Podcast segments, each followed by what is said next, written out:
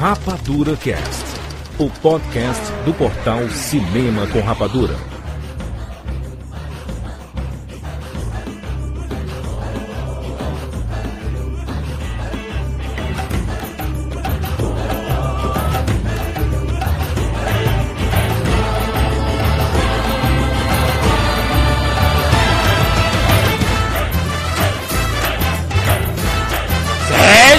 Bem-vindos, seres rapadurianos de todo o Brasil. Brasil. Está começando mais uma edição do Rapadura Cast. Eu sou Júlio de Filho e no programa de hoje nós vamos falar sobre Danny Elfman, o maestro Danny Elfman, de Oingo Boingo, séries aos filmes, a parceria com o Tiburto, tudo.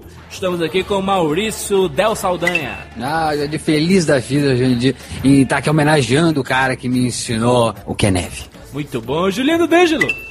Fala aí, Jurandir e o Maurício Saldanha. Como é que vocês estão? Parabéns, olha só, nós vamos falar sobre Danny Elfman, mais um Jukebox maestro contra Ótimo. Que papo é esse, Maurício? Deixa eu terminar. Papo é esse, papo é esse? Papo é esse, Jurandir? Que papo é esse, Willis?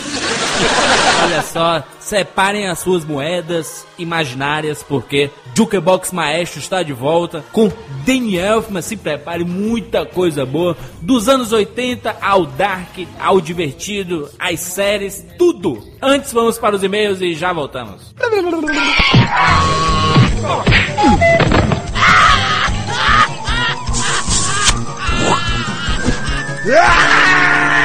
E-mails.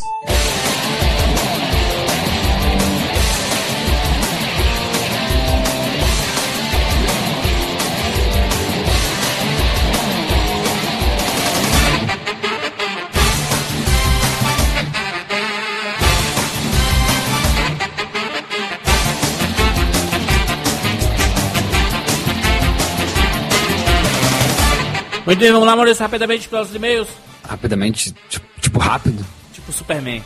Maurício vem pela primeira vez no planeta, vem para Fortaleza para o Desencontro 2011, que acontece dia 1 e dia 2 dia É estranho falar dia segundo. Dia 1 e dia 2 de abril em Fortaleza, no Marina Park Hotel. Desencontro, evento de mídias sociais, vai ser bem legal, vai ter muita gente. Vai estar o Internei, vai estar o Não Salvo, o Easy Nobre, vai estar muita gente legal. Nós estaremos lá, um painel Inagaki. No nosso painel, nós teremos um painel, Maurício, cinema, mídias sociais e novas mídias.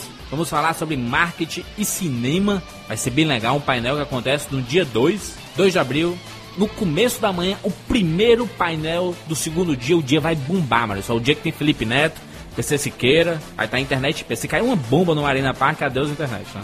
Ah, não dá ideia, Jurandir.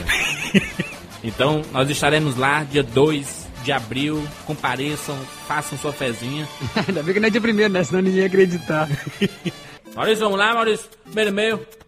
Cleverson Braga, 22 anos, Joinville, Santa Catarina. Fui pai muito cedo, com 17 anos. Então, além de não ter nenhuma experiência de vida para poder presentear meu filho no início de sua vida, tentei fazer algo que fosse verdadeiro e que tivesse um nível de importância digno do seu nascimento. Foi aí que eu declamei o discurso de Superman, citado pelos Sicas.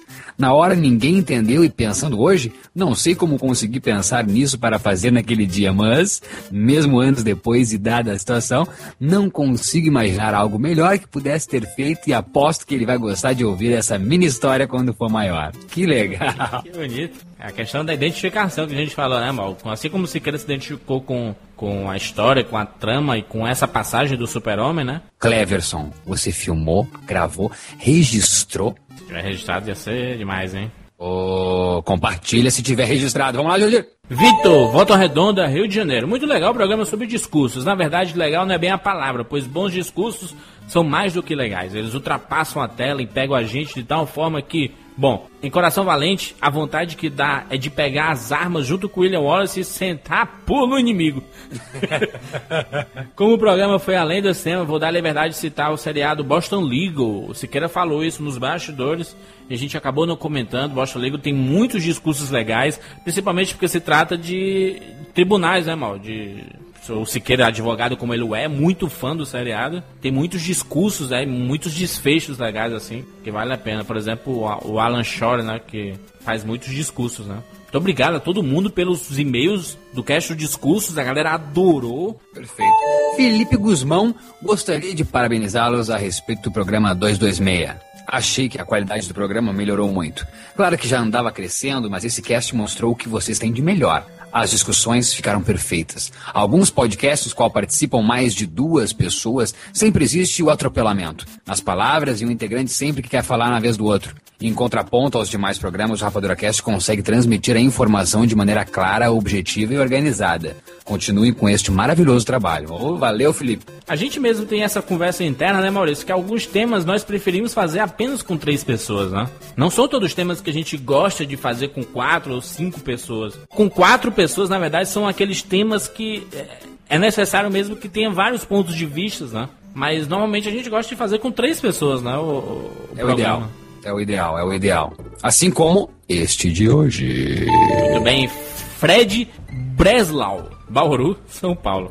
Buenas, galera do Rapadura Cast. Sou professor do curso de audiovisual da faculdade FIB, aqui de Bauru. E saiba que indico os calouros já no primeiro mês de aula para assinarem o Rapadura Cast. Acho o programa fantástico e dá a sensação de estarmos entre amigos falando daquilo que mais amamos. Parabéns pelo trabalho, abraços e continuem o lindo trabalho. Muito bem, olha só. O Fred, Fred é professor da faculdade do curso de audiovisual, recomendando o Rapadura Cash. Meus amigos, por favor, não leve muito a sério, não. Você que é um aluno, às vezes a gente passa da conta. Tanto é, Jurandir, que olha o chute no saco, Jurandir. ah, Maurício, Ma- Maurício não quer o discurso, Maurício. Chute no meu sacão, olha só. Mohandas Karamanchan Gandhi, o grande Mahatma, foi o líder pacifista da independência indiana. Indira Gandhi foi a primeira ministra da Índia e morreu assassinada por seu guarda-costas em 1984. O, o Maurício fez a referência no programa do Discursos como Indira Gandhi fosse o, Mahatma falando bem Kingsley, todo empolgado. Ah, o pior é esse aqui, ó. O Mal disse que o Robert Kennedy era primo do JFK, mas ele é irmão! Ai, Maurício, chute no saco daquele bonito. Tá Mas tem no teu também, Gui. Tem, tem no teu, ó. O Juras disse que Aristóteles era professor de Platão, mas na verdade é o contrário! Chute no saco. É, a gente trocou, o do, do, do Platão é vergonha eu ter falado isso, porque eu tô lendo o livro do Platão, e ali uma besteira dessa. É, você tá lendo do Tão Plá, então, né? Tá lendo ao contrário. Só pra gente finalizar, um e-mail aqui referente ao programa do Akira. Anderson Paranhos, desenhista técnico, 30 anos, Guarulhos, São Paulo. Olá, seres rapadurianos. Akira foi a primeira HQ mangá que li na minha vida. Imagino como um garoto de 11 anos fica ao ver toda esta obra. Desde então coleciono mangá e os filmes. Cheguei a pagar 100 reais em um único número da revista. Sofri bastante para completar minha coleção, mas é um orgulho que envio as fotos para vocês. Nesta coleção eu tenho todos os 38 números da revista, a edição de aniversário de 20 anos, o DVD e o Blu-ray. Segue as fotos, tá aí as fotos no post do Anderson, Anderson fã de Akira. Muita gente também mandou suas fotos aí das suas coleções, mas tá aí o Anderson para representar. Tudo completinho, Jurandir. Você é colecionador, né, Maurício? Esse é, é o exemplo do otaku. Muito bem, vamos lá, Maurício. Vamos falar sobre Daniel, um programa muito esperado e que com certeza vocês vão adorar também. Vambora, Maurício? Bem-vindos ao mundo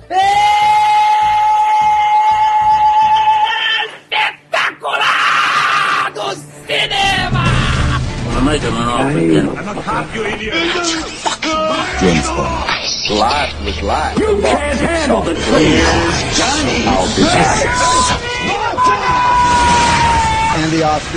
Rapadura Cast.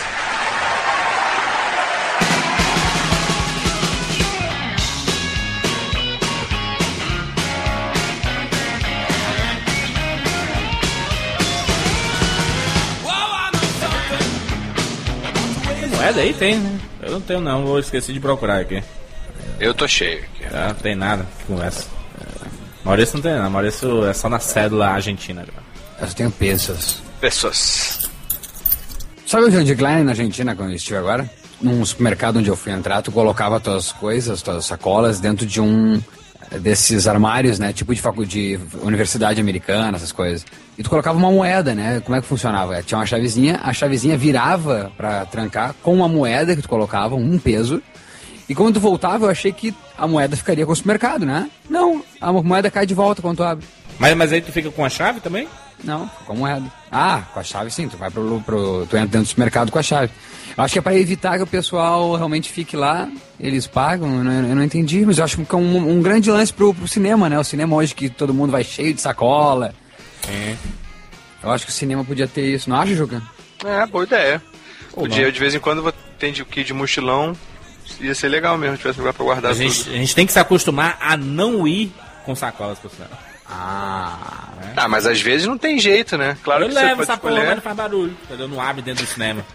O cara tá assistindo um filme, no meio do filme o cara tira, aí eu comprei essa roupa aqui, aí abre o pacote lá da. ah da imagina, Jandir. Isso é bem coisa tua, tu que faz isso, né? Eu, eu não faço isso não. Quer barulhinho pior de que pipoca? Aquele...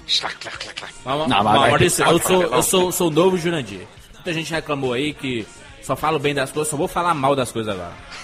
Só falo Ah, mal.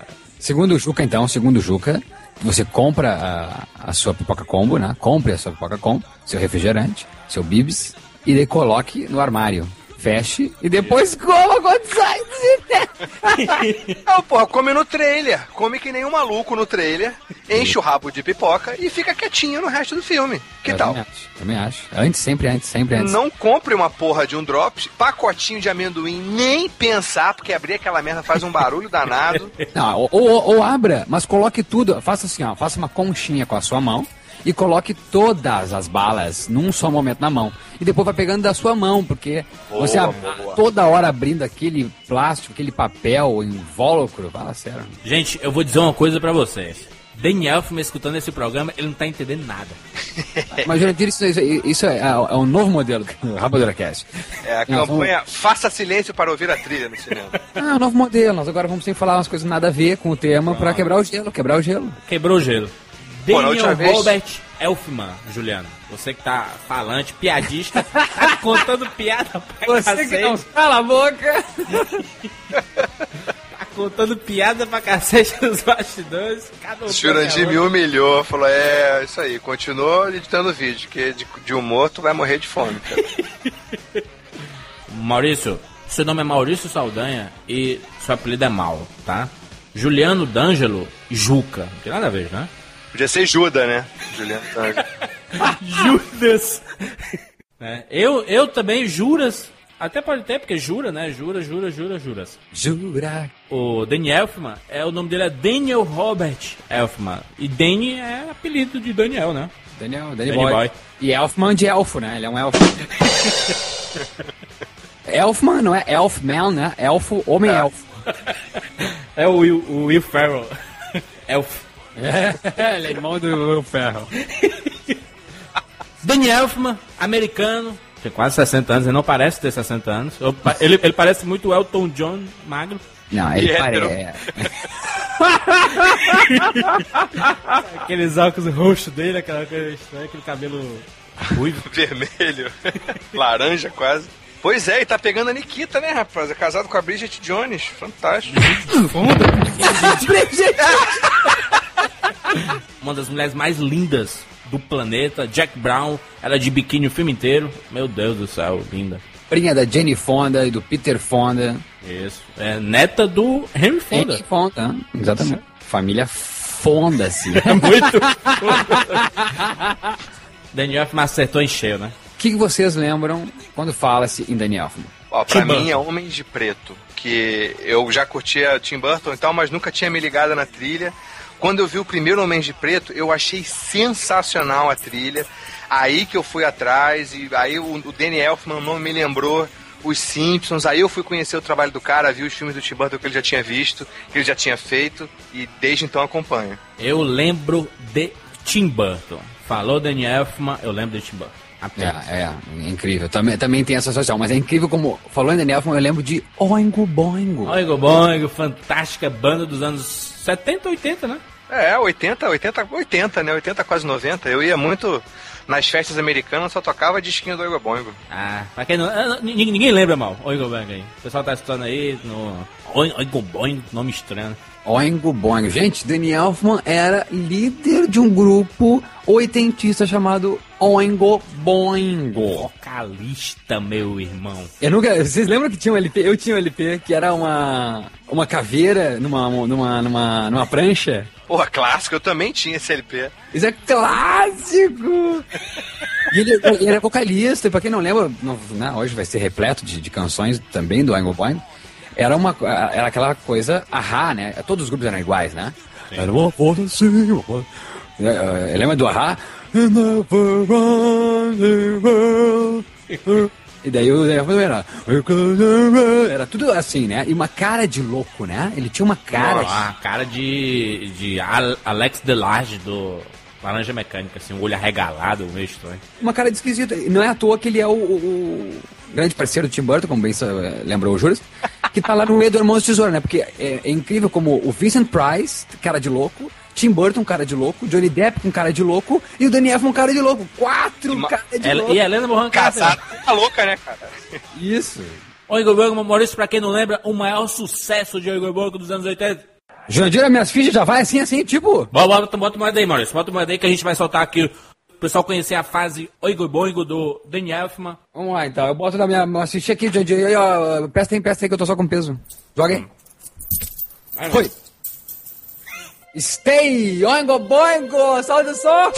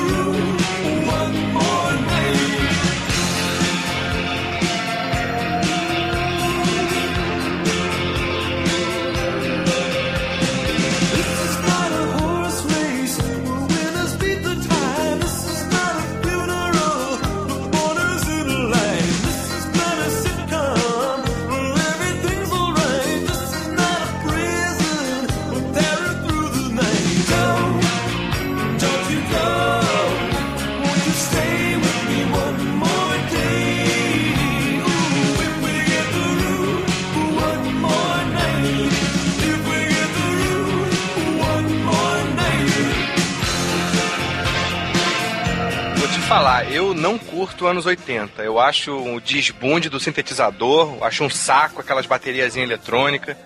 Mas Oingo Boingo eu curto, sabia? Até hoje dá pra escutar. E uma coisa que eu, eu lembro de Oingo Boingo, eu lembro, ó, Danny Elfman, eu lembro de Oingo Boingo. E eu ouço Oingo Boingo, eu lembro, sabe do quê? Da novela Vamp. e se a Vamp fosse americana, seria a trilha do Danny Elfman, tenho certeza. Ah, música clássica, com certeza. Saudade, são saudades da minha época aí. Quem lembrou aí dos anos 80, tem gente que não vai lembrar, tem gente que vai lembrar. O filme Curso de Verão com Mark Harmon, que era assim, um Kevin Costner às avessas. E a Christian Allen. E a Christy Allen, assim, e tinha uma loirinha lá que também fazia às vezes de uma Jodie Foster, assim, tentando ser uma Jodie Foster. E tinha aquele, aqueles dois caras que eu não esqueço desse filme, a cena que os dois, ele- eles, eles, eles forjam que eles estão sendo atacados por, por ah, coelhos e botam maquiagem de cinema, assim, entra no- na aula todo... E o pessoal que entra em recuperação, né, então vai fazer o curso de verão chamado a, a recuperação, né, então não passou de ano, tem a chance ainda de recuperar no verão. Não vai passar férias curtindo, mas sim estudando. E esse é o filme, então, essa é a premissa do filme, essa comédia romântica. É assim, a música, né? música, mal. Música rap.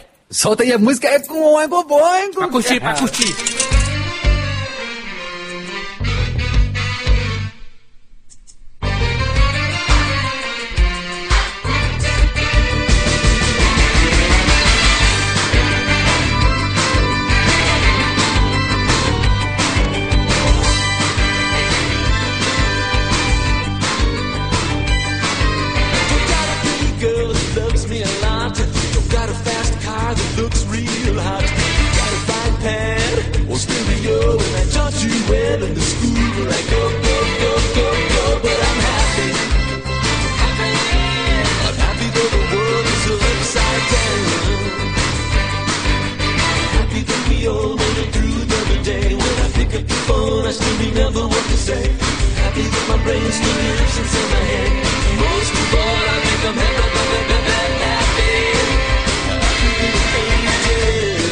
Tem aquele filme que eles participam, né? Que o Egon Bogon participa no filme do De Volta às Aulas de 86, com aquele, aquele gordinho de olhos bugalhados, aquele coroa engraçado pra caramba, o Rodney Dangerfield.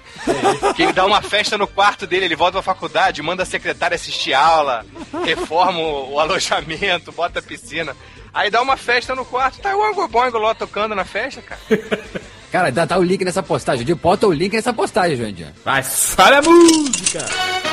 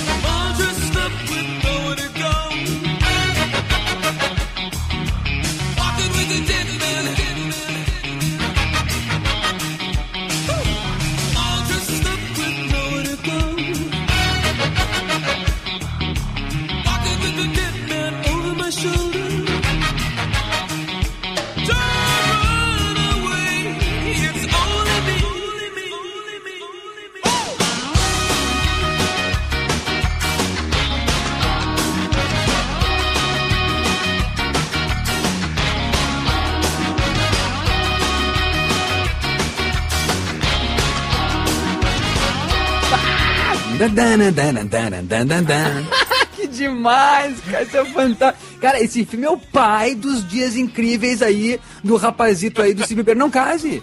É o pai de, de- Esse cara aí é o pai de Bradley Cooper e companhia, cara. Ok, ele voltando pra escola com esse roupão, velho. E- Olha o tecladinho do Egon Bogon. Ah, não falei que o Robert Downey Jr. tava lá? Vai ele lá, filha da puta. Não, é, é impressionante. Jurandir, vai soltando moeda aí, a- a- assim, ó, sem parar. É, tem outros filmes incríveis que a gente não. Vocês talvez não pensavam nisso antes da parceria com o Tim Burton. Assim como também Gatinhas e Gatões. Sobe muito. Tem, tem Gatinhas e Gatões, Jurandir? Tem Gatinhas e Tem, Gatões? vai- vai subir. Ah, sobe, porra.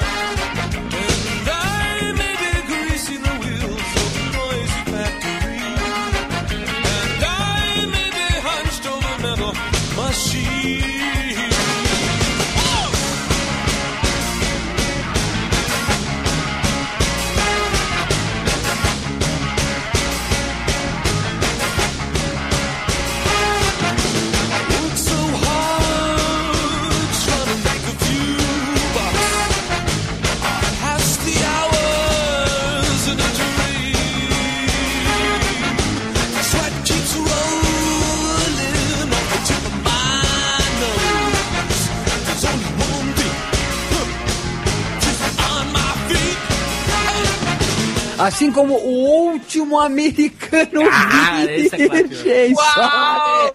Cara, é verdade!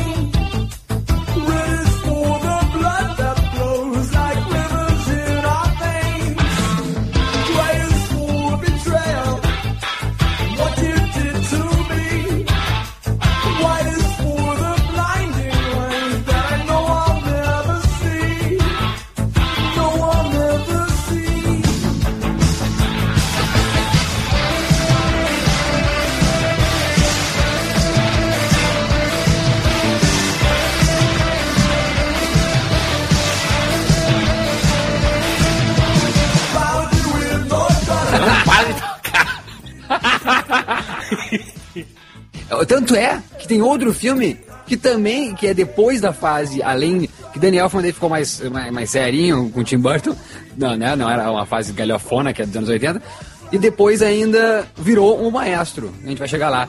Mas o interessante é que teve um outro filme, já na virada do século, que ainda toca Oingo Boingo, que é o Doni Darko, que tem a Stay também, fazendo uma homenagem aos anos 80. Muito bom. E pra mim, ah, acredito que os meus companheiros aqui acreditam que também a mais famosa de Oingo Boingo é associada à imagem de Kelly LeBrock, depois da explosão de uma porta e vindo aquela luz rosa ao Maravilha. fundo. Aliás, Oingo Boingo tinha muito desses tons púrpuros. Era, era, era a época do púrpuro. Anos É o 80, Prince. né, cara? É o Prince. Purple Rain, né? Purple Rain Prince. Purpurina. Sempre vem aquela música com aqueles meninos com o sutiã na cabeça, os meninos bem lembrados. Vamos lembrar que um dos meninos é o Anthony Michael Hall, que depois vai estar lá no Eder Mãos de Tesoura, aonde o Daniel Elfman faz a trilha como maestro. E aí, pra mim, no meu coração e da bancada, acho que estamos então tudo junto. Mulher nota mil. John Hughes. Solta o som! From my heart and from my hand, why don't people understand my intention?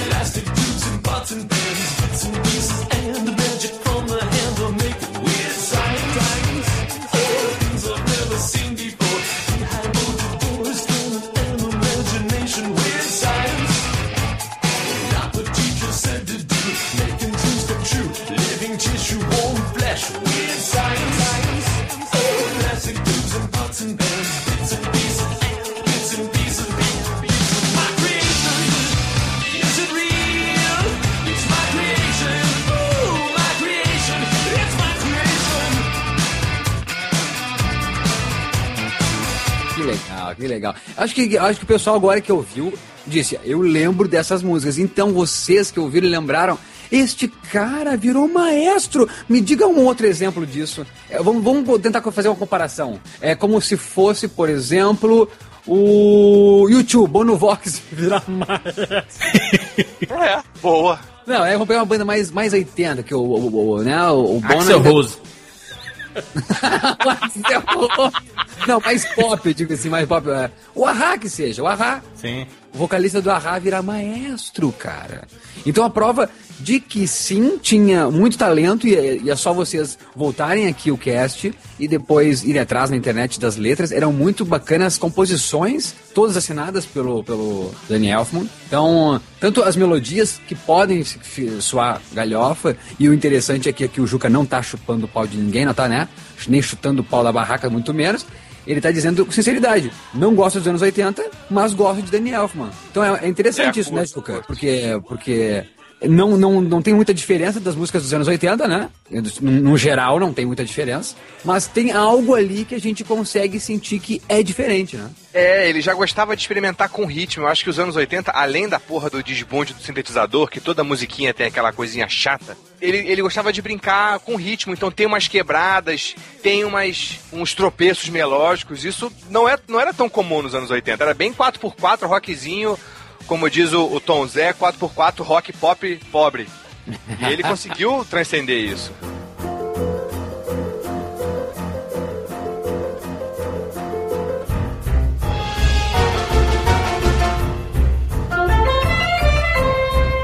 Eu quero saber, Jurandir Filho, a gente pode sair do Oingo Boingo? Por favor, vamos lá. Eu quero saber por quê. Por que, que este homem larga o Oingo Boingo e vai, e vai ser maestro? É uma pergunta complicada, né? Não, e o que aconteceu também foi o seguinte: o irmão dele, que também era o fundador da, da banda, Richard Elfman. o Richard Elfman, fez um filme. Isso. Como é que é o nome do filme, Jurandir? Forbidden Zone, em 82. Pois é, e aí, e aí o Danny musicou o filme. E ficou maneiro, ficou maneiro, não ficou ruim não. Claro que o filme é excelente, porque foi feito por um músico, mas a trilha ficou maneira. Que interessante. E daí, através disso, ele, ele estudou música ou ele, ele já era. Mas ele já era, né? Mas já, já era músico, né? Não, mas maestro, né, meu? Maestro. Quer dizer então que o Lua Santana daqui a pouco vai fazer a trilha do Tropa de Elite 3, é isso? Pois é, você tocou num assunto muito interessante, Mal. Esse é um grande lance do, do Danny Elfman, cara, porque até então Quer dizer, até então, ele faz parte de uma geração de músicos de cinema, né? Ele, ele falou que a escola dele sempre foi o cinema, sempre foi o audiovisual. Mesmo antes do Ego Boigo, a música, ele curtia muito a música associada a cinema. E isso é muito interessante, porque a gente não tá acostumado com isso. Não sei se os outros maestros tem essa, essa, essa escola, e eu acho que não. Acho que a escola de todo mundo foi a música clássica. A do Ennio Morricone foi música clássica, a do John Williams é música clássica.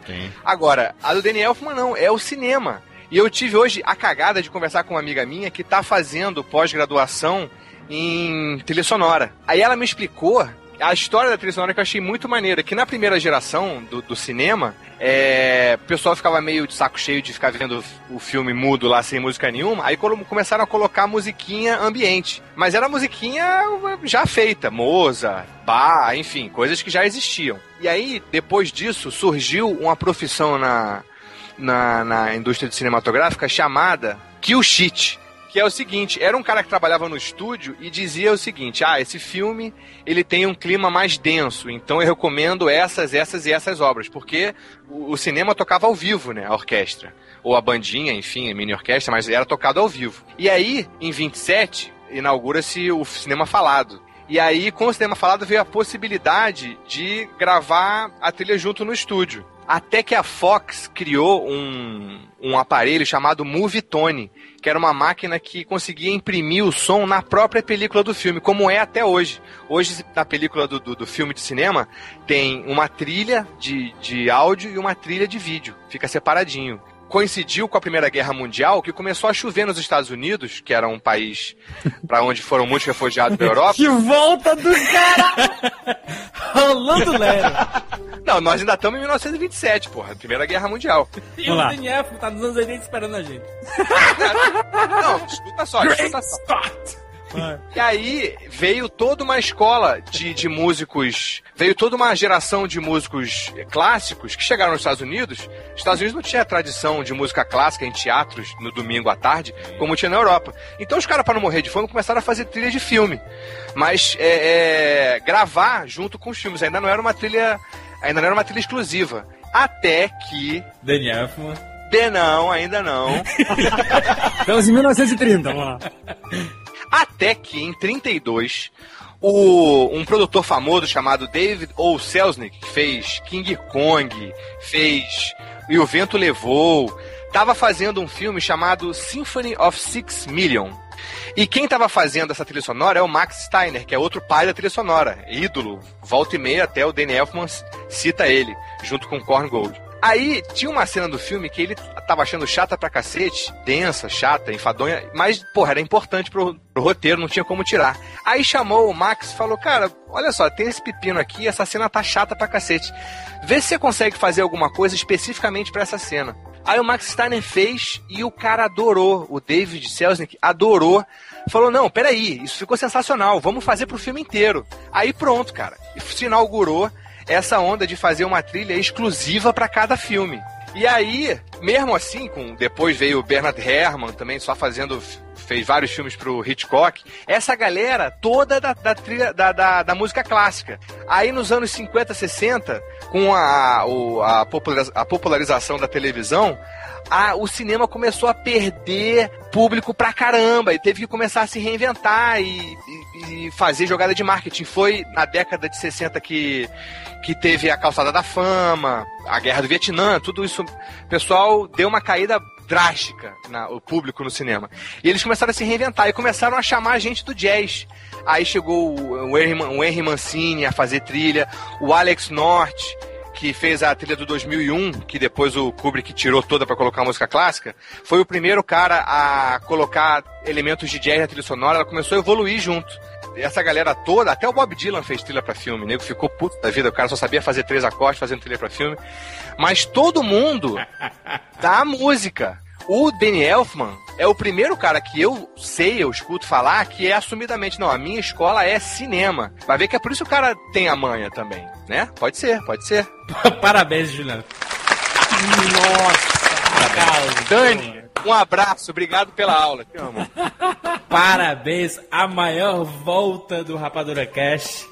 pra justificar alguma coisa. Parabéns. O que eu acho incrível do Danny Elfman é ele, ele se sair muito melhor. a- a- eu tenho todo o carinho que tem pro Oingo Boingo por, por- por fazer parte da minha adolescência e registro então da minha vida, parte da minha vida tem o Oingo Boingo.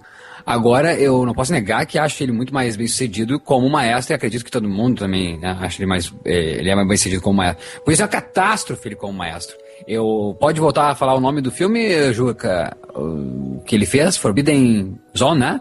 É, não, não, não desconheço essa trilha. Agora, a primeira trilha que, que, que conheço de, de Daniel Elfman, já como ah, maestro para cinema específico, já é com o Tim Burton, né? Acho que o primeiro encontro é, é o. É o o primeiro encontro dele com o cinema grande é com o Tim Burton, o Beetlejuice, os fantasmas se divertem? É, não, é, é com o Piuí, né? Piuí... Pee Wee Herman, que Aventuras também é do Pee-wee, né? Tim Burton. É, Tim Burton também, né? Então, foi isso. É, o Tim Burton... Como eu disse, né? cara, Os dois devem ser muito loucos. Os dois devem ter tomado um... um sei lá o que, nos anos 80, conversaram... E é isso, cara. É, acho que o Michael Keaton tem a cara também do. Se for ver a cara maluca que o Daniel Elfman cantando as músicas, tu vê que parece o Michael Keaton loucão, né? Até o cabelo. Parece Beetlejuice, é Exatamente, verdade. o Beetlejuice. Só faltou o olhão arregalado. Mesmo. Maurício, por favor, coloque sua moeda. Os fantasmas se divertem, 1988. Todas, vamos lá. Sobe o som. A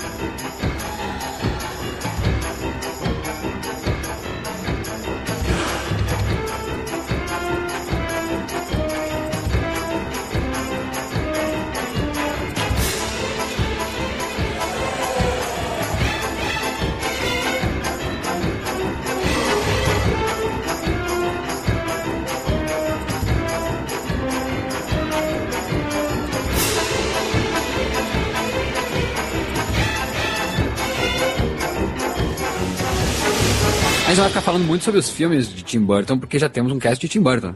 Mas é impressionante como é, pegou, combinou a trilha, e não só a trilha, como a gente agora deu risada, o próprio personagem do Beetlejuice é parecido com o Danny Elfman, mas incorporou tanto, acho que foi tão legal essa união, que na grande aposta, né, a grande aposta não só da Warner, mas a grande aposta, inclusive, do próprio Tim Burton, de entrar no cinemão, que é o Batman em 89, Puta que pariu. Foi com seu amigo Danny Elfman. O Jandir ama essa trilha, né, Jandir? 1989, Batman. Sobe, pelo amor de Deus. Tem uma moeda de um real só, eu vou colocá-la pra essa trilha sonora.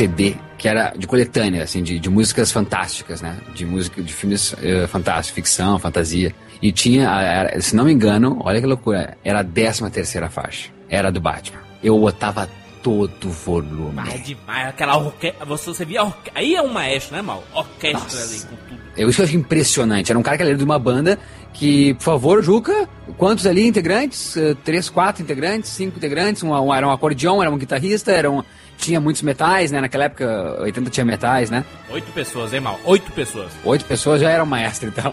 Já era. é, no, no Batman, é uma orquestração é, incrível, né? Maurício, mais de 100 a orquestra do Mais de 100, olha só. olha. Engula, engula! Fã do Batman, engula! Aí, trilha colegas rapadurianos. Homem Morcego é a do Batman do Tim Burton, criado por Danny Elfman, esse monstro. Essa música é fantástica, é o Batman. Colegas rapadurianos, eu, eu proponho um teste pra vocês. Eu, antes de começar o cast hoje, fui reclamar aqui da porcaria da vela que estava caindo toda hora. Tava tocando a trilha do Batman no- aqui no meu ouvido. E eu falando no telefone. Maluco, foi o melhor discurso de tele, pra telemarketing que eu já fiz na minha vida. me, me imbuí de uma pomposidade, maluco. Que a mulher falou perfeitamente, sim, senhor. Agora estaremos reinicializando o seu sinal. Se não funcionar, vamos mandar o técnico agora. Isso aí, garoto. Isso aí, minha filha. Daniel, porra, essa, essa trilha é demais. Trilha de, Ele diz, eu sou amigo do Coringa e do Jack Nicholson, não do, do Heath Ledger, é do Jack Nicholson. Não, e ela não ouvia, cara. É só eu que ouvia aqui no meu fone. Mas, porra, me deu, deu um clima de pomposidade e eu soltei. Foi o bicho, cara. Agora eu só faço reclamação tocando Batman. É. E, e- e é uma coisa bacana que pouca gente lembra e que por isso muito, tá, muito, tá muito legal esse cast por isso, que é de lembrar a importância do, do- dessa parceria Tim Burton e o Danny Elfman para filmes como, por exemplo, hoje que a gente viu aí há pouco tempo atrás, é, já faz um bocado de anos, mas imagina então esse outro que eu vou citar daqui a pouco, mas já faz bastante tempo o Sin City, né? Então a gente ficou, uh, olha, gente, em 1990 existia um filme Sin City chamado Dick Tracy que não é dirigido por Tim Burton, mas sim pelo Warren Beatty, que botou a sua mulher na ocasião, a Madonna. É pra quem não lembra, antes da Annette Bening, ele tava flertando com Deus e o mundo. E também uma das, da- entre os deuses e os mundos que ele traçou, uma dessas pessoas, essas deusas, foi Madonna. E Dick Tracy tá lá, até o Al Pacino tá no filme.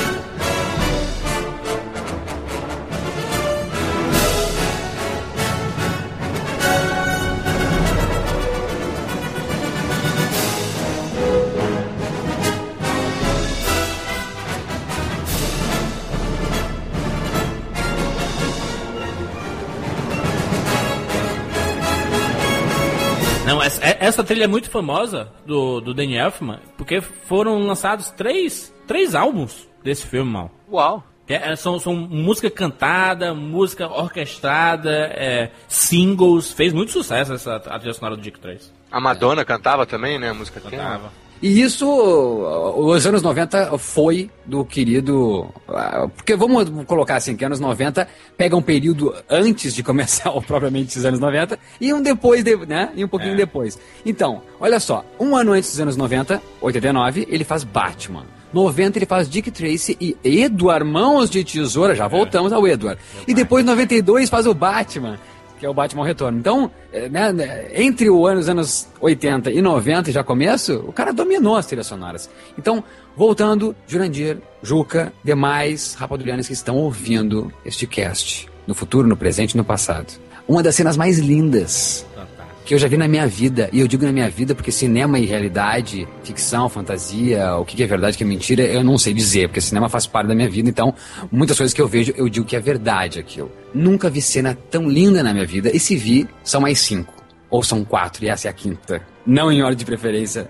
Jamais pensaria, porque todo mundo ainda diz que eu não gosto de Johnny Depp, e assumidamente não acho um grande ator, mas por esse filme eu tenho um carinho enorme e vou até o túmulo com esse carinho por Johnny Depp. Com esse carinho por Tim Burton que eu não vejo mais acertar. Com esse carinho por com esse carinho por Winona Ryder. Anthony Michael Hall que tá nesse filme, como citei antes. Que tá lá no, no Mulher Nota Mil. Então esse filme é, é- tá no meu coração de uma maneira profunda. Eu lembro dos teasers na televisão, deu eufórico pra assistir no cinema. Eu lembro de eu com 11 anos chorando piamente nesse filme. E eu lembro de como a sensação de, de- de- da, da maestria deste homem, ele como maestro, fez eu me sentir ah, vendo gelo ah, artificial, eh, vendo o gelo cortado pelas mãos de tesoura de Edward, sendo verídico, sendo a origem, eu acreditando que aquilo era a origem da neve. Sobe o Ah. som, Jurandir, para esse tema nos 15, 20 minutos finais de Edward Mãos de Tesoura.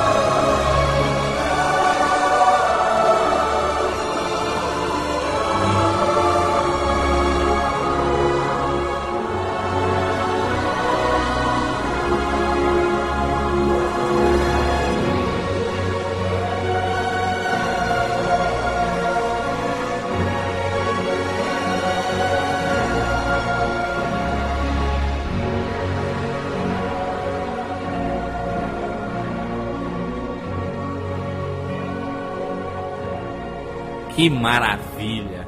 Pode acabar agora o programa? Eu, não, eu, choro, só, só, só, só eu me arrepio choro só de lembrar, cara. É uma das coisas mais lindas. Eu, eu, eu- tá no top, assim, ó, tá no top junto com Henry Mancini, tá, no, tá, tá com Sérgio Leone, tá no top, tá no topo. É assim, ó, não tem Ennio Morricone, Mancini, Leone, tá junto, John Williams, o próprio no- o novato, não, que já tem clássicas, que é o. o me, me fugiu agora, o Clint Mansell, né? É, tá ali, vai estar sempre um espaço do lado para o querido Danny Elfman. Que coisa linda, gente. Coisa que magia. Como é que, como é que esse cara senta com o Tim Burton e o Tim Burton diz, ó, o seguinte, vai ter uma cena, porque todo o filme vai ser, a plot do filme toda começa, a premissa básica do filme é a, a menininha, a neta, pedindo pra avó explicar da onde vem a neve. Então essa avó vai explicar de onde vem a neve e nisso a gente vai conhecer esse rapaz que tem mãos de tesoura, ok? Eu quero que numa cena específica tenha é, é, de novo a gente vai eh, se remeter ao começo, que é a neve. Então eu quero que essa cena seja apoteótica, que seja incrível, quero que, que as pessoas chorem, que as pessoas se emocionem, que as pessoas, que as pessoas acreditem nesse amor desse, desse rapaz diferente por essa menina eh, também desencontrada. Eu quero que isso dê certo. Como é que tu acha que pode rolar, Daniel Elfman? E o cara mais ou menos assim. Porra, Isso é velho. coisa de gênio, mano. Isso é coisa de gênio. Não, isso é, não- a gente. A gente pode usar é, isso pra poucas pessoas, mas é gênio. É, é- essa É. série Jukebox Maestro é só pra gênios, tá? De qualquer, meia boca não vai entrar aqui nunca. só pra avisar, né, pro pessoal. Não, e mal, é top também do Danny Elfman, porque ele fala. abertamente que os melhores filmes, que os filmes que ele mais curte são os do Tim Burton de fazer. Ele fala que ele acha, quando tá fazendo, acha até graça de estar ganhando dinheiro pra estar fazendo aquilo. E dentre eles, o que ele mais gostou é o Eduardo Mão de Tesoura. Dudu, Dudu Mão de Tesoura. Dudu, Dudu. Eduardo Mão de Tesoura. Dudu Tesourinha, Dudu Tesourinha. Que legal, cara. Isso, é- isso é- isso é fantástico. Eu fico mu- muito triste, mal. Eu tô muito triste. Muito triste porque Tim Burton parou ali. E eu queria mais. Eu, eu queria mais dessa premissa. Olha a premissa inicial do do Dudu Mão de Tesoura. É, é, a- a netinha querendo saber da onde vem a neve. Puta que pariu! E o cara faz uma história dessa com um cara que tem mãos de tesoura. É. A história não é dele, é da Caroline Thompson, mas, o- mas o personagem é o, o personagem que, que o próprio Tim Burton sempre disse que se sentiu, né? Um, um, um estranho no ninho, um diferente, um outsider. É Isso que eu achei mais incrível, ele incorporar a história de uma outra pessoa e dar tanta sensibilidade. Não consigo, não consigo ver um filme melhor do Tim Burton. Não creio que vai existir um, um filme melhor, não porque eu não acredite nele, E não é Ah. saudosismo isso? e não é saudosismo, é, é, é- é fato, sabe? E, e eu posso morrer com esse único filme do Tim Burton. Acho que se um único diretor fizesse uma obra como essa, marcante, tá ótimo, sabe? Ele entrou pra história do cinema com esse filme. O cara, de um conto inventado, ele se assemelha a todos esses clássicos. Porque se tu for se falar Chapeuzinho Vermelho, eu já citei isso uma vez antes, qualquer desses outros dos irmãos Grimm, famosos, contos, eu acho que Edward também é um conto famoso. Eu não consigo acreditar que Edward é uma coisa inventada. Esses contos todos são inventados, né? Mas eu digo uma coisa que surgiu para um filme, sabe? Não, para mim faz parte de um conto da lenda urbana. Existiu ou não existiu um homem com mãos de tesoura que, que, que deu origem à neve? Cara, é coisa linda, velho. é Coisa e, e- e quando entra, né? É o momento ápice. O, o Edward tá indo buscar o, o tá, tá fugindo. O pai do Edward, que é o Alan Arkin, o pai da Winona Ryder, que é o Alan Arkin, tá indo atrás dele. E ela tá sozinha na casa, né, a a Winona Ryder. E arrumando a árvore de Natal. E começa, quando começa os primeiros... a- a- come- começa a melodia, cara, e ela vai então para pro quintal e tá rolando aquilo, cara. Demais. E aquela valsa na neve, cara. Mas 1992, Tim Burton volta a Gotham City e ela nunca foi tão Gotham City como em Batman O Retorno. Que filmaço, que trilha fantástica. O cara melhorou a sua trilha e fez um ícone.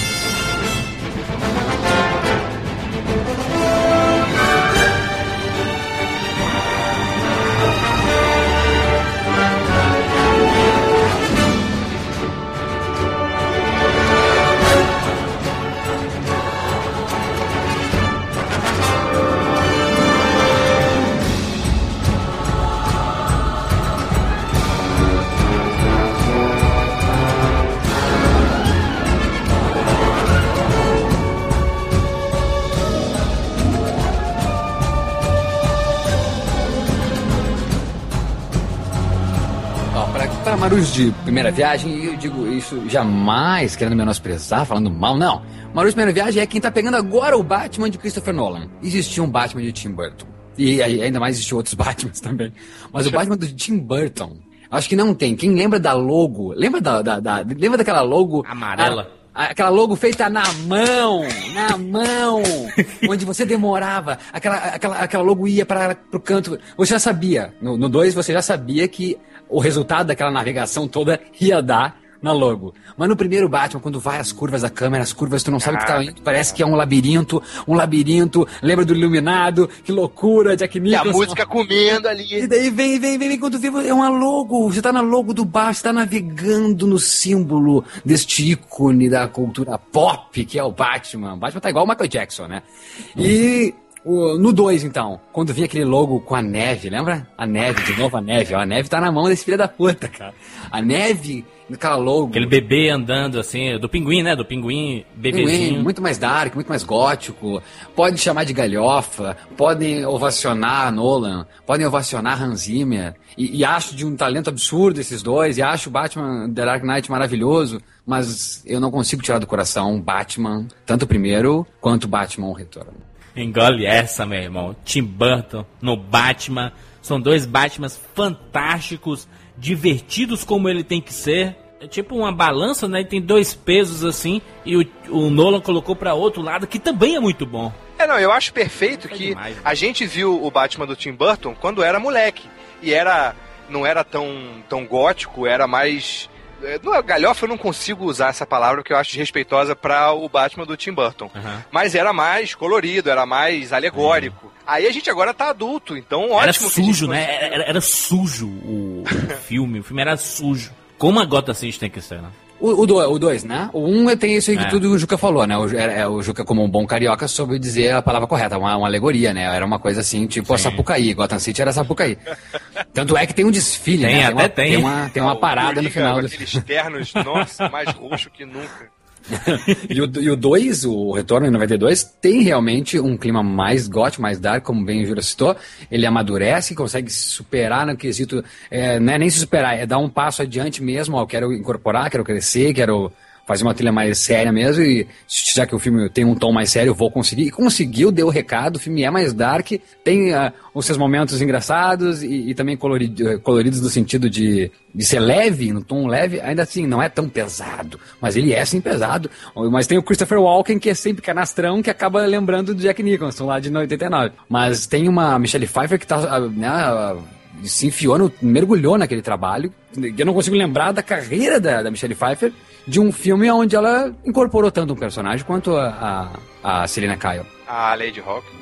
Não, a gente for levar, tem outros filmes que ela, que ela incorporou, mas acho que esse aí ela tá. talvez tá pela roupa, né? E a roupa, né? Eu acho que nos anais da, da- dos figurinos do cinema, eu não. Tá, tá ali no top também, no top dos melhores figurinos da história do cinema. E nas duas personagens, né? Porque ela, maluquinha, também tava perfeita, cara. Tava muito bem caracterizada com aqueles óculos enormes, com aquela cara de maluco, aquele cabelo desarrumado. Porra, é demais. Muito boa. Batman Retorno é fantástico. Oh, e, e- de novo, esse cara tá na minha vida, porque eu- se eu vou citar mais um filme, vou citar Marte Ataca, Tim Burton de novo, Puta, filmaço. Nicholson, Annette Bening, aquele mundaréu de gente, é o Percy Bros 007 tá lá, e quem mais? Natalie Portman. Juliano D'Angelo, por favor, coloque sua moeda aí. Bota a moedinha aí, vamos escutar o Tereminha agora. Uhul, uhul.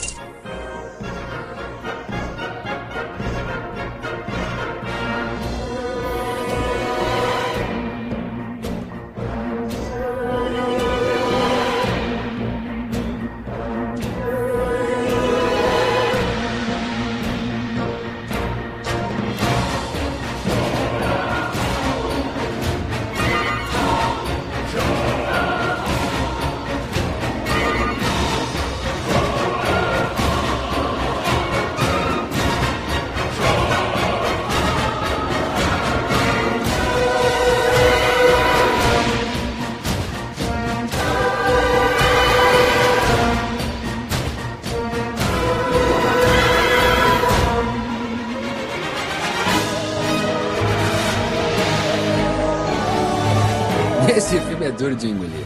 É duro de engolir, porque esse filme é ruim, esse filme eu não gostei Pô, não. Adorei, cara. Eu nunca mais revia, mas eu aluguei no vídeo, adorei. É, é, um, é um- uma, uma homenagem do Danny Elfman ao o dia que a Terra parou, né? Que ele disse que influenciou muito a carreira dele, né? O Danny Elfman. Sabe o que eu não gosto desse filme? É porque o Tim Burton descobriu os efeitos visuais computadorizados. Mas, Mal, pelo menos ele tem a fama de até hoje não gostar de trabalhar com CG, gostar de fazer tudo visual, gostar de ver no frame ali na câmera dele o que vai rolar no cinema. Tanto que no, no, na, na- no Willy Wonka, ele fez as cataratas de chocolate mesmo, e lago de chocolate, que nego passava mal com o cheiro daquela química pra ficar bonito no vídeo, era É. uma- um negócio fedorento pra cacete. Então, pelo menos ele, algumas coisas ele, ele mantém o seu Não. preciosismo. É, ele mantém, mas é que, é que depois- é- é quando a gente lembra assim de Edward Mãos Tesoura e, e a própria logo que a gente falou da navegação da câmera pela logo, depois da navegação pelas escadas da, Sim. da casa do Edward, daquela mansão, e depois a gente vai para um, pra um. A fantástica fábrica de chocolates, e aquela navegação pela fábrica digital, é triste, sabe? É triste. É. É triste, é triste, mas não é tão triste assim, porque Danny Elfman, esse programa não é sobre Tim Burton.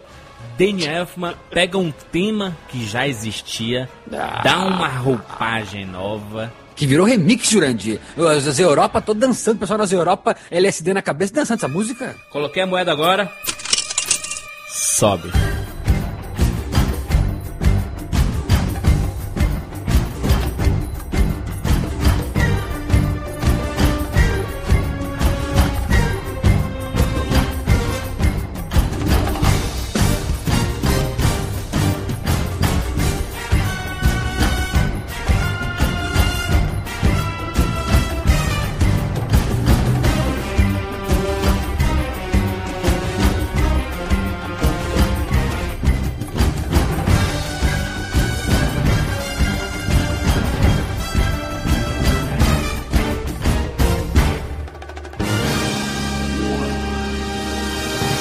Começa aquele fósforo a acender, eu penso Caraca. logo que é máquina mortífera 3, mas não é. É missão impossível. Missão Impossível, 1996. Que demais a roupagem que o Danny Elfman deu ao tema. Cara, fantástico. Que, que, que nota de tensão que ele coloca no filme todo. Eu lembro que eu tava começando a trabalhar nessa época, eu comprei esse CD na loja americana, gravei, passei pra fita cassete pra ouvir no Walkman no trabalho. Olha Quando lá. o chefe chegava, cara, eu quero isso pra ontem. Eu botava a trilha sonora e bora lá. Muito Missão legal. impossível. É o- é quando eu descobri o techno, eu acho. E outra, outra participação grande de Danny Elfman na vida de Outrem. Tom Cruise, né? Que vinha daqueles anos 80, filmes legais de ação, mas nada muito sério. Poxa, é Tom Cruise com Brian De Palma. Tá? Dois grandes Pô. se reunindo, fazendo um filme com um- aquela sensação no ar, né? Do, do policial, do noir, noir, do policial europeu, ali com Praga, maravilhosa Praga, locações belíssimas no filme.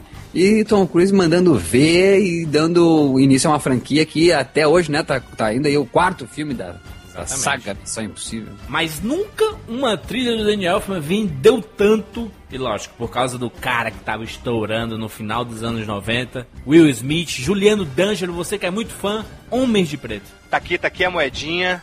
Eu quero ver baratas explodindo ao som de Danny Elfman. Isso aí, sobe o som.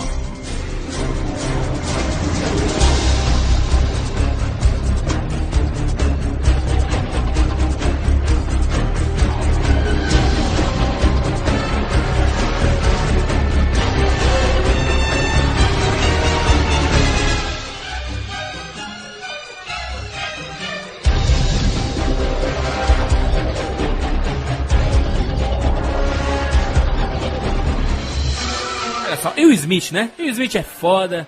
Essa trilha sonora é repleta de, de músicas cantadas pelo próprio Will Smith, que ele canta a música tema do filme. Danny Elfman faz a trilha do Homem de Preto, um filme muito divertido, que não, não, não quer ser mais do que outros.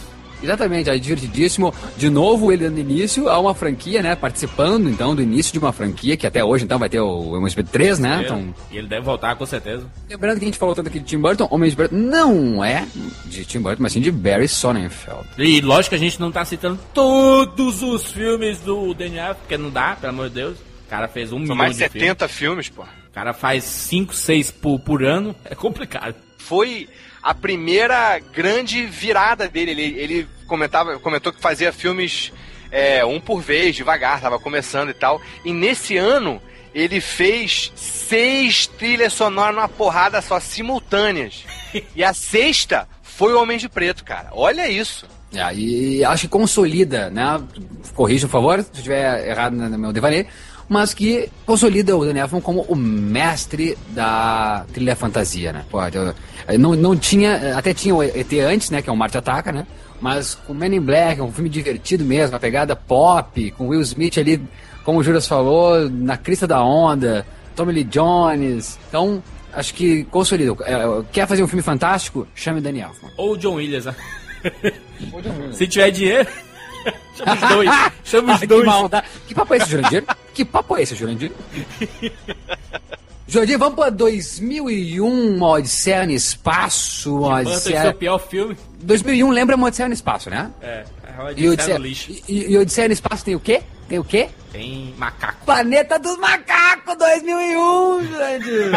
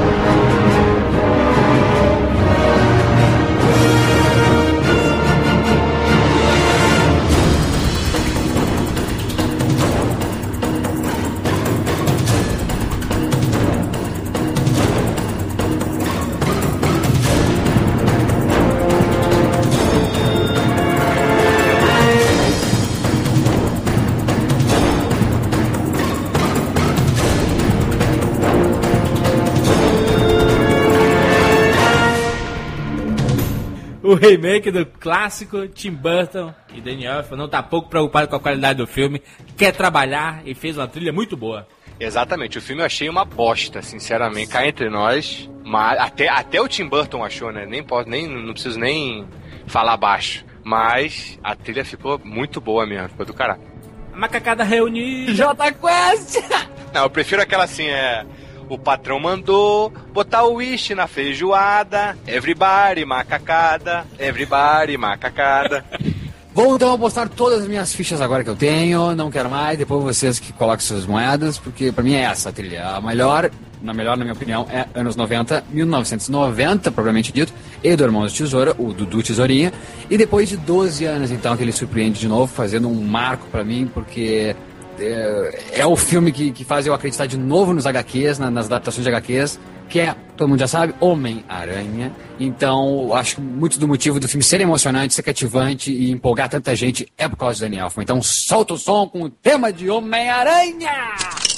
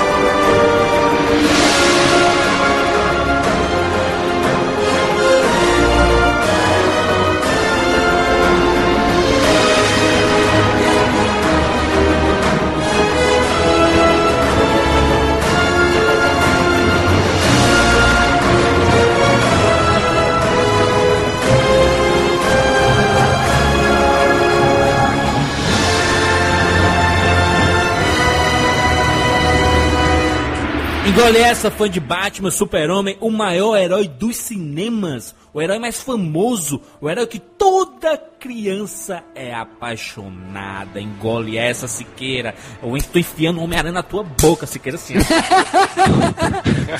O rei das mochilinhas de colégio, cara. Impressionante. Só dá uma Homem-Aranha no primário. É, é, vou dizer uma coisa, é, rei dos, é, tem fone de ouvido, meia, cueca, regatinha, pochete, Spider-Man. E vou dizer uma coisa, esse Spider-Man muito Fantasia. dirigido na, dirigido na vibe Tim Burton, né? Alegorias, lembra muito Tim, o, Tim Bur- o, Ba- o Batman de 1979. Bem lembrado. Grande Sam É, Raimi. di- é dirigido pelo Sam Raimi, que também era uma vibe meio Tim Burton, meio escura, né? Meio dark, meio trash.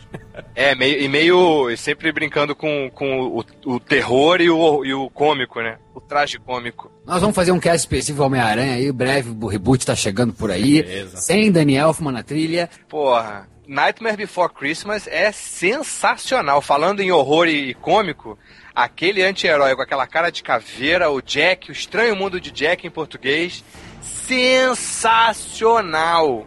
Sensacional. Quando eu, no Homens de Preto, apesar de já ter o, o, o disquinho lá do Missão Impossível, eu não lembrava da- do nome do Danny Elfman.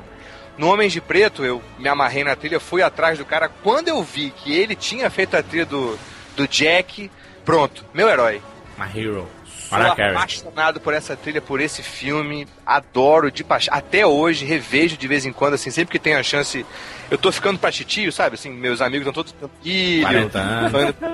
Tá, 40, pô. Você, você é mais ou menos um Jack, né? É, você pode dizer isso. Eu, pô, você pode dizer isso. É verdade. Ô, Eu, ô, ô, ô, ô, ô, ô, ô, Juca, Nossa, que que foi isso? Não teve o remix, hein?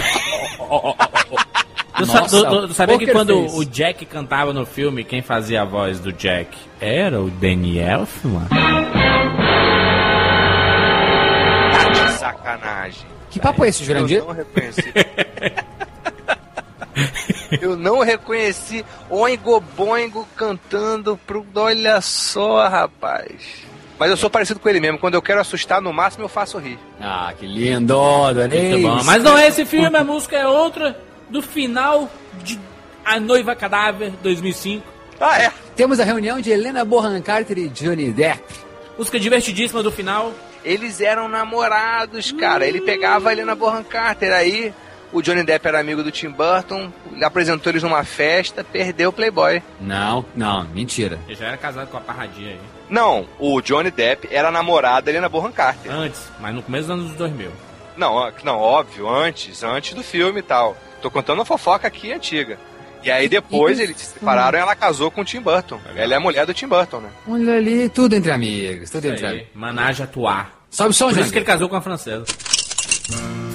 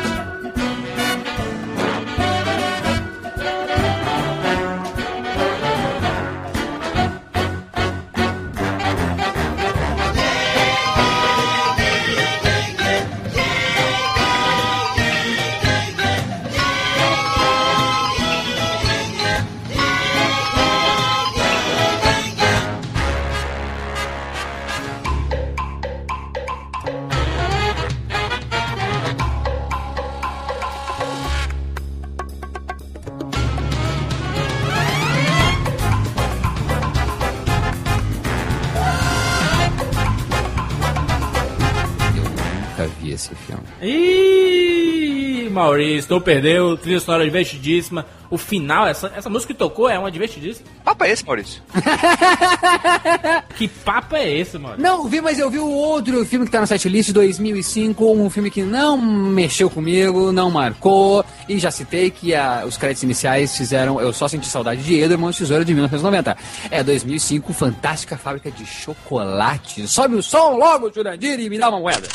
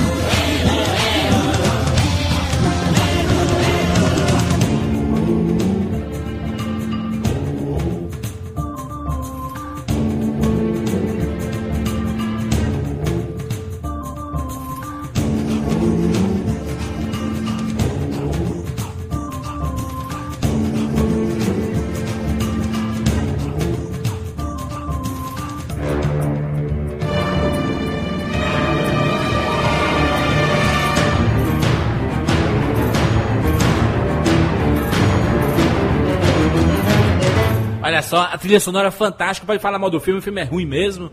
E é ruim por causa do Tim Burton exclusivamente. E a trilha sonora é muito boa. Tem muita música boa na trilha sonora. E todas as vozes da trilha sonora, quem faz a voz é o Danny Elfman. Nossa. Alterando voz, Caraca. fazendo upa, aquele upa lumpa. Ele faz a voz de todos os upa lumpas. Upa bi bum, bum bi bum. Que legal. Outra que legal. parte maravilhosa do filme. Eu também não gostei muito do filme, não, mas, pô, a terra dos Umpa Lumpa, né, cara? 25 anos, eles são amigos. Que demais, hein? Que isso, Que cara. parceria, parceria com o pai. E é uma parceria meio que visceral, assim, instintiva, que eles não. A sinergia dele não vem dele, a sinergia deles não vem da comunicação, dos caras ficarem falando, virando noite conversando, não. Ele fala que é, quando vai fazer a audição do filme, junto com o montador, vai mostrar pro o, o maestro como é que vai ser o filme e que tipo de clima ele quer em cada cena e o momento, o, o, o kill, né, a hora de entrada da música e a hora de saída e tal. E o Daniel Elfman falou que tem diretores que o Spotting Session pode durar dois, três dias o mesmo filme, que o cara filosofa em cada cena. Falou que com o Tim Burton nunca durou mais de duas horas. O cara não gosta de falar na hora do filme, mas ele sente. Eles, eles têm essa coisa meio bizarra juntos, eles têm um, um. compartilham do espírito bizarro que ele sente o clima do filme e eles se comunicam é na arte mesmo. 2010. Um filme que estourou as bilheterias. Não marcou meu coração de novo. Mas a reunião é mais linda do que nunca. Mais uma vez trabalha Dani e Tim. Tim Tim Dadã. Dani e Tim. Alice no País das Maravilhas. Sobe o som, Jurandir, tô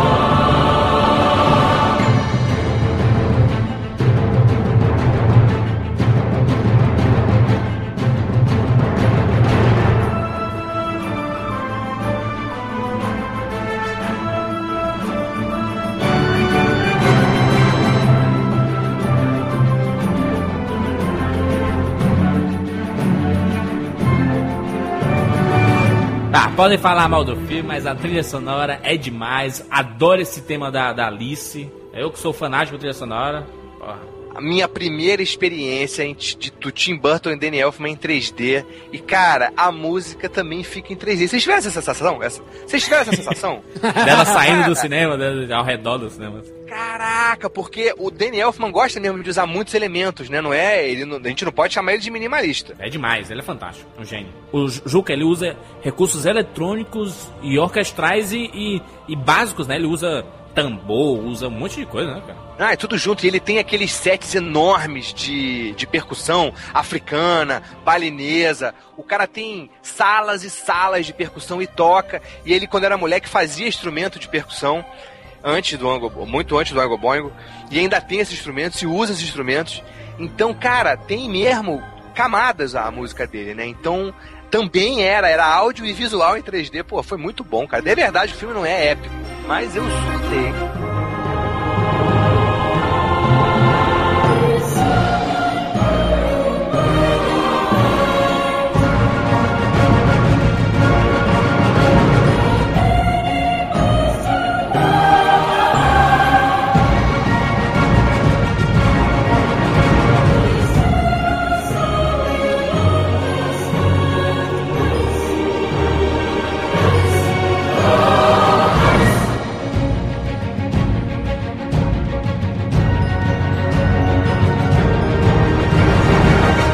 Danny Elfman é conhecido também por fazer jingles, né? Temas de séries. Em 89 ele fez o tema do Contos da Cripta. Lem- Lembra da série que passava? da série de histórias de terror. Seria da HBO.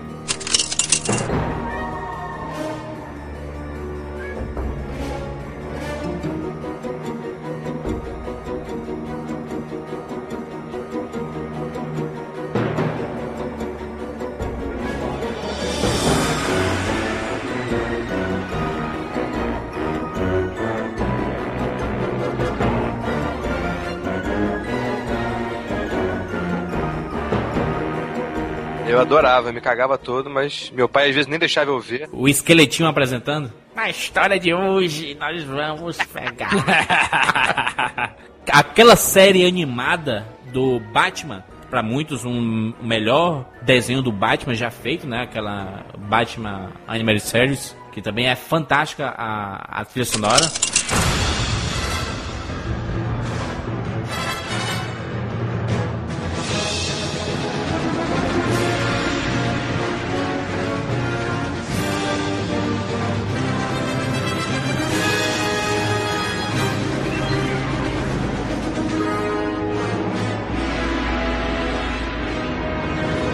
Clássica, todo mundo lembra e tudo mais. Desperate Housewives.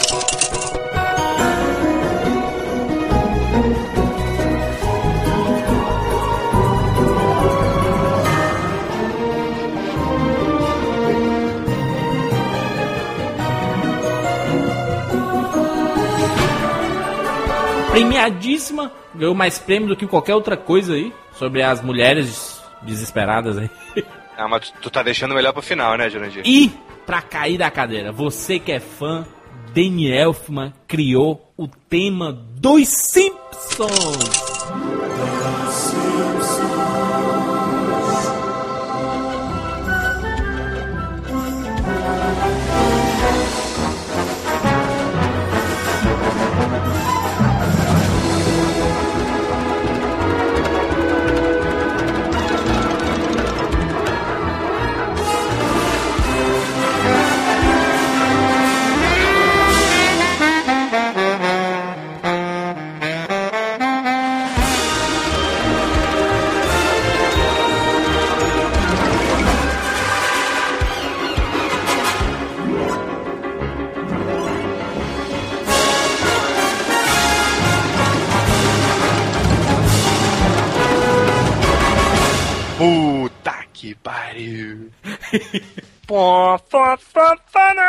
Ah, o cara criou o tema do desenho de maior longevidade da história do planeta. Que, eh, se tivesse uma adaptação cinematográfica live action, acredito que Tim Burton ia ser o diretor. Pô, ia ser genial. E, o, e o, o Homer tem umas tiradas tão bizarras que lembram mesmo o freak do Tim Burton, né? Só não me coloque o Johnny Depp gordo e amarelo, né? Meus amigos, eu digo em público, porque isso eu normalmente diria após encerrar a gravação para os nobres companheiros aqui que estão gravando, mas eu estou muito satisfeito. Adorei o programa. Muito obrigado. Que legal. Ah, que eu legal. também adorei, eu que agradeço. Foi o bicho. E ele tá trabalhando ah, por agora? Tá fazendo alguma produção? Qual seria Ah, o próximo filme? o, o Real Steel, aquele com o Hugh Jackman, né? o Do, do Luta de Robôs. Trabalhou com Guns Van Sant recentemente, com aquele Restless. Ah, não vi. E fez o legal. clássico Gênio Indomável também, né? Que é maravilhoso com o Gordon Sam. É, tem e o, e o Robin Williams tá a tua cara no filme, né? o Frank Winnie também com o Tim Burton novamente. Então, cara, vai, vai, vai, a gente vai ter muita coisa boa ainda do Daniel Elfman pra apreciar, né? Que legal, que legal. Que bom. Fico feliz. Tô muito feliz. Foi, foi, foi demais, eu adorei. Lavamos a égua. Pô, valeu. Até semana que vem.